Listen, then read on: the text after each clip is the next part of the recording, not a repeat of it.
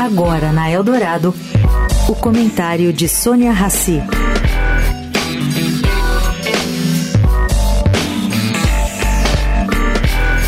Gente, realmente acontecem coisas surpreendentes no que se refere ao mercado financeiro. Bom, ontem o Brasil Journal registrou que o Bradesco elevou sua recomendação de ações do Itaú de neutro para compra dizendo que o concorrente está um nível acima do resto do setor e que os principais riscos para a ação já estão no preço.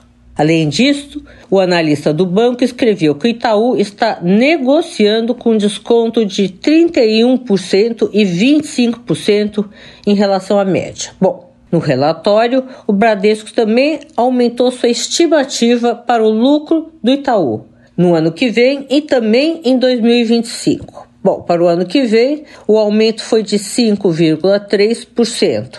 E para 2025, o aumento foi de 8,5%. Curioso, né? Sônia Raci, para a Rádio Eldorado.